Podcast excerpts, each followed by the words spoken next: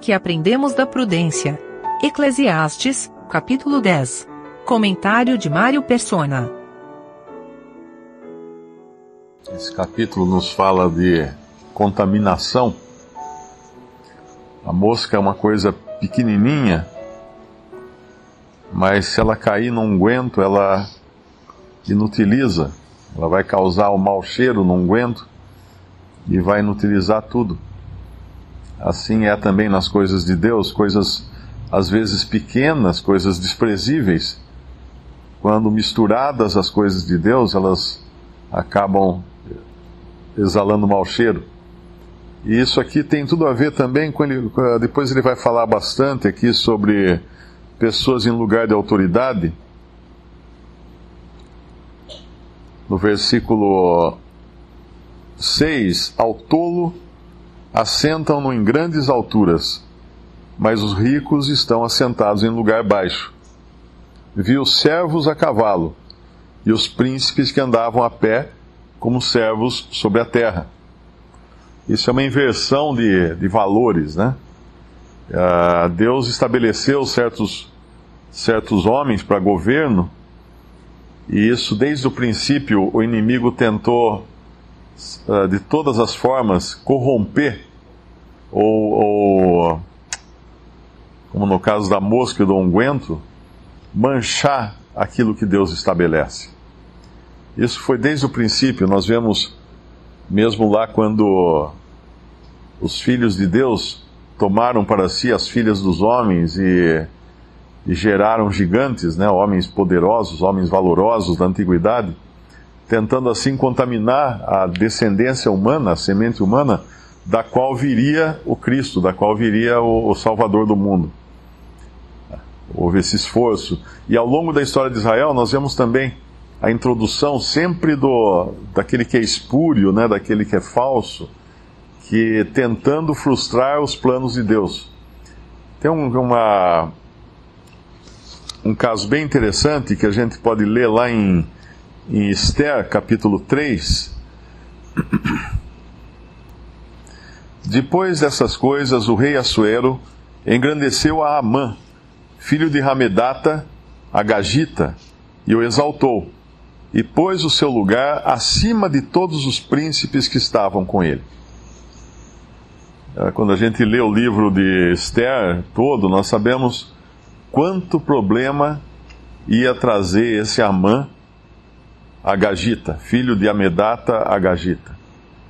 E a, a, princípio nós podemos pensar que isso era um problema que não, não tinha nada a ver com os judeus, porque na realidade aqui foi uma tentativa de se destruir o povo de Deus, de destruir os judeus. Esse Amã era um inimigo declarado do povo de Deus, e Esther era uma era judia. E ela era uma princesa na, na corte. E nós vemos Deus operando aqui neste, nesse livro de Esther, nos bastidores, porque em nenhum momento Deus é, é mencionado no livro de Esther, ele opera nos bastidores, porque aquela era a situação de total ruína em que estava o povo de Deus e degradação. Mas quando nós vemos que eles chegam a esse ponto de quase serem destruídos, nós podemos pensar assim: ah, mas isso era culpa de, de Amã, ou culpa do, do rei Assuero, que elegeu esse Amã a um cargo de, de um cargo acima de todos os príncipes. Não, a culpa era dos próprios israelitas. E aí nós vemos como a história da volta, a pequena mosca, às vezes, que é deixada cair no unguento lá atrás, um dia ela aparece. Um dia o mau cheiro acaba saindo, às vezes não é imediato. Quando nós vamos descobrir quem é esse Amã, nós vemos que ele é filho de Amedata Agagita. E quem eram, quem eram os Agagitas? Os Agagitas eram os descendentes de Agag. E quem era Agag? Agag era o rei dos Amalequitas. No capítulo 15 de 1 Samuel, nós vamos encontrar Agag.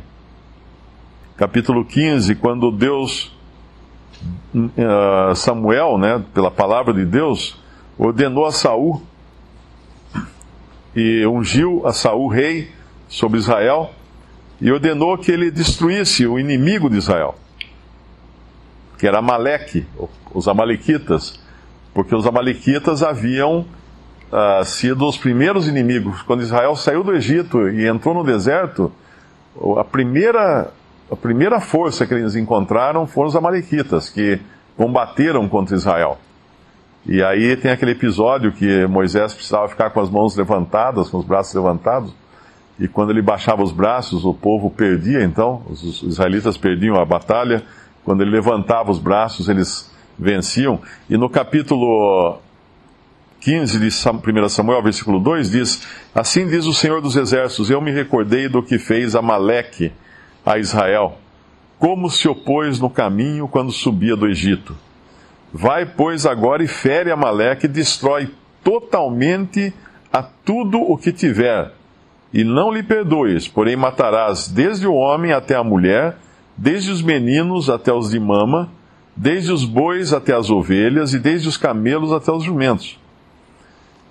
E mais à, à frente ele vai descobrir, no versículo 7, então feriu Saul os amalequitas desde Avilá até chegar a Sur, que está defronte do Egito, e tomou vivo a Agag, rei dos Amalequitas, porém a todo o povo destruiu ao fio da espada. E Saul e o povo perdoaram a Agag, e ao melhor das ovelhas e das vacas, etc. Mas mais à frente, uh, nós vemos que Samuel vai então matar Agag. Mas tudo indica que tinha sobrado alguns agagitas aqui, né, alguns descendentes de Agag, porque eles vão aparecer lá na frente no livro de Esther. Não tinham sido totalmente exterminados. E isso seria um problema agora para Israel e quase a destruição dele. E esse homem, Agag, que obviamente esse homem, Ramã, que era, o, era a mosca, né? a mosca na, na, no perfume, a mosca na, no unguento, ele, ele era um desprezível aos olhos de Deus, colocado numa posição de, de elevação. E é isso que fala o nosso capítulo aqui de Eclesiastes 10, quando fala do, daqueles que não têm nenhuma competência serem colocados num lugar de competência para reinar ou para governar. É dessa responsabilidade que fala o versículo 16 Ai de ti, ó terra, cujo rei é criança e cujos príncipes comem de manhã. Bem-aventurada tu, ó terra, cujo rei é filho dos nobres e cujos príncipes comem a tempo para refazerem as forças e não para bebedice. Pela muita preguiça se enfraquece o teto e pela frouxidão das mãos goteja a casa. O seu contraste, a criança, ela não tem responsabilidade, ela ela age de qualquer maneira, mas o rei, filho de nobres, ele tem a, o peso da responsabilidade, ele sabe o que ele deve fazer. Tem uma passagem que eu acho que é filho de, de Davi, né, Absalão, se não me engano, que ele junta para seus jovens para intercederem por, ele, ou, alguma, ou, ou, busca sabedoria nos jovens. Não sei se é o filho de Davi ou o filho de São, Roboão, Roboão. Ele vai aos jovens, uh, pega jovens como conselheiros e, e, despreza os que eram mais velhos, os que tinham mais sabedoria para cuidar das coisas do reino. E aí a coisa total, vai, vai, vai tudo, vira tudo ruína. Acho que tem um versículo na, na, nas epístolas, não seja neófito, que né, faz, faz paralelo com essa terra cujo rei é criança, tem uma passagem, eu acho que é em, em é 1 Timóteo, né, que ele fala, 1 Timóteo 3, é essa que o Lineu mencionou. O versículo 6, não neófito, para que ensoberbecendo-se não caia na condenação do diabo é o que fala muito aqui, esses versículos, é da, da imprudência, né? Relacionada ao tolo. O tolo abre a cova e cai nela. Ele próprio é, é o que produz a sua desgraça. Rompe um muro, versículo 8, uma cobra o morderá. Quem acarretar pedras, versículo 9, será maltratado por elas. O que rachar lenha expõe-se ao perigo. Ele, ah, o versículo 11 já é mais uma providência ativa. Se a cobra morder antes de estar encantada, então remédio nenhum haverá no mais hábil encantador. Ou seja, a, previsão, o que fazer antes para evitar o perigo depois, para não ter que colher as consequências depois. E aí a gente aprende qual é a, a máxima sabedoria, o mais sábio de tudo e de todos, né? É aquele que é o mais previdente de tudo e de todos. Porque é aquele que tomou todas as providências, não de última hora, não para resolver a coisa em cima, mas na eternidade. Deus. Por isso que nós podemos ter certeza que Deus nunca foi pego de surpresa por qualquer coisa, por qualquer situação. Ele já tinha tudo desde a eternidade previsto. Ele sabia tudo e já tinha tudo também preparado. Como nós sabemos que o cordeiro foi preparado antes, até que existissem o pecado, ou pecadores, ou qualquer coisa que fosse necessitada daquele cordeiro para tirar o pecado do mundo. Tem um versículo que não, não existe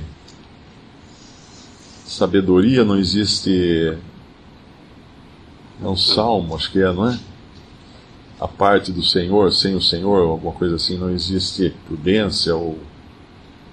Estou tentando lembrar as palavras que ele usa. Essa é a dependência do, do crente. Como nós sabemos que nós somos tolos por natureza. Aquele que confia no seu próprio coração, ele é tolo.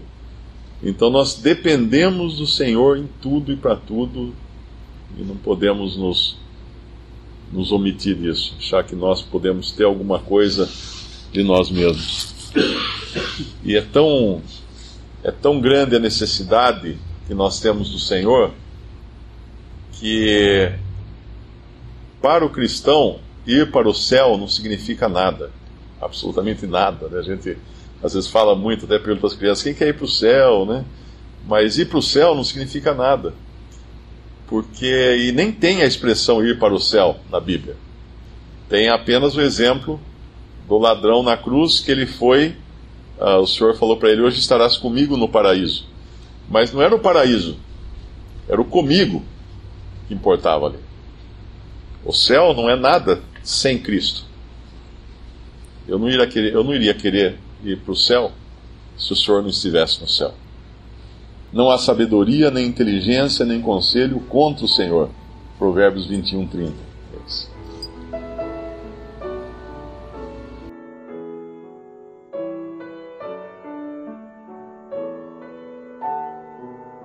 Visite respondi.com.br. Visite também 3minutos.net.